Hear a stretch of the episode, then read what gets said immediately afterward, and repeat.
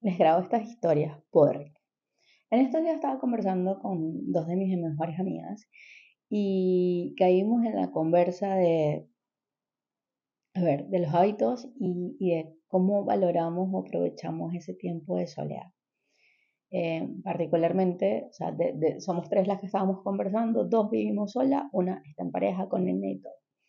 Entonces conversábamos este, que valoramos mucho, hemos aprendido a valorar este tiempo sola, estos espacios de, eh, particularmente a mí me encanta sentarme en mi terraza, tomarme un café, un té, un vino, lo que sea, sola, sentada viendo la nada, con su efecto del edificio que tengo enfrente nuevo.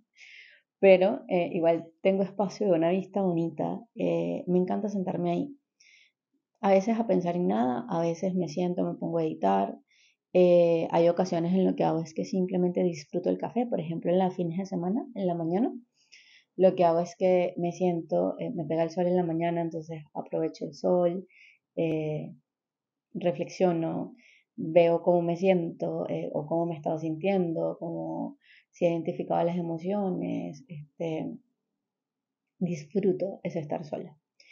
Si me he cachado recientemente o, o, me me he reconocido que cuando hay días que vengo mucho, mucho, mucho rato acompañada, por ejemplo, un fin de semana donde vi a mis amigos todos los días, o alguna de mis amigas se quedó en la casa, o yo me quedé en casa de alguien.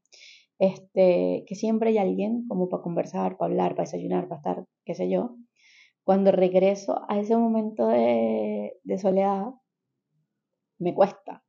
Entonces es como, ok, ¿qué está pasando acá? Eh, no es algo que pasa, no es algo que pasa siempre, ni algo que sea por muchos días. Pero sí me pasa, este, y es como, mm, ¿qué está pasando que no logro conectar otra vez con esta soledad o con, este eh, momento de silencio? Porque no solamente es la soledad, es estar solo, pero valorar ese silencio. No tener ruido externo como el televisor, eh, la música, estar pegada en el teléfono, no es valorar esos momentos. Y cuando hablábamos de hábitos, es como ese hábito de tratar de tomarte un espacio para ti, para cinco minutos sentarte, disfrutarte del café, conectar contigo. Em, es muy entretenido, o sea, obvio si, si estás eh, apreciando o, o, te reconoces de una forma positiva. Si simplemente no te soportas, pues no va a ser entretenido, pero también va de un trabajo de autoconocimiento, de, de, de, amor, de, valoración. Este, esos espacios se pueden convertir hasta en espacios de amor propio, un baño de tina. Em, conversábamos un poco de eso y, un poco de, hacerte hábitos, de no sé, por ejemplo, eh, yo tengo un año, sí, creo que un poco más de un año entrenando, haciendo ejercicio tres veces a la semana. Eh, soy como superficiosa, pero porque si pierdo el foco, pues pierdo todo el año de hábito que tengo.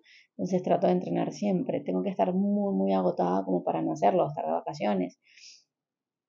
Pero ese tipo de hábitos dices que sabes que te nutren, no sé, las mujeres y hasta los hombres. El, el, lavarse la cara, quitarse el maquillaje en las noches.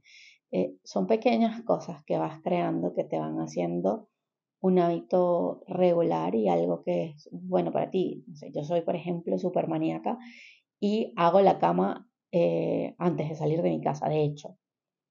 Me paro, me baño, hago la cama y me visto.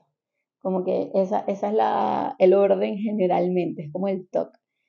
Este, entonces, eh, es la importancia como de, de darnos esos espacios, de valorar, de, si vivimos en pareja, como pasa con mi amiga la que tiene pareja, igual su esposo sale a trabajar, entonces ella disfruta esos momentos sola, ella se conecta consigo misma y, y es bastante interesante porque no siempre estamos rodeados de gente.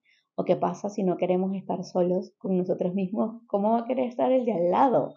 Eh, eh, es un ejemplo básico. Si yo no quiero estar conmigo, ¿por qué el otro va a querer estar? Este, así que eso era un poco de lo que les quería hablar en, este, en estos cinco minutos que me tomé. Besos y que estén súper, súper bien.